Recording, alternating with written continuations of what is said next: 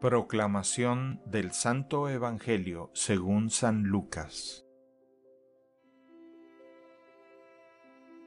En aquellos días María se encaminó presurosa a un pueblo de las montañas de Judea, y entrando en la casa de Zacarías saludó a Isabel.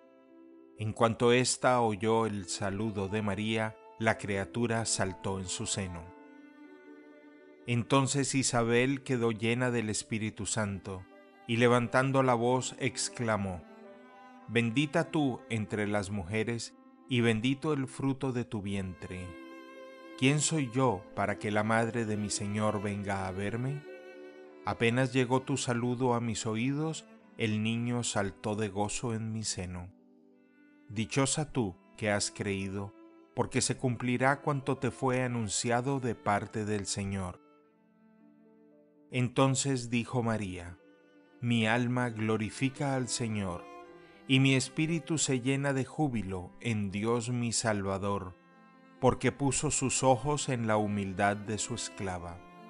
Desde ahora me llamarán dichosa todas las generaciones, porque ha hecho en mí grandes cosas el que todo lo puede.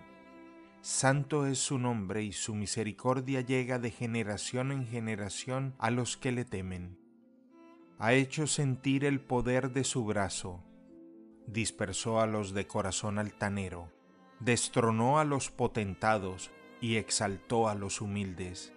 A los hambrientos los colmó de bienes y a los ricos los despidió sin nada.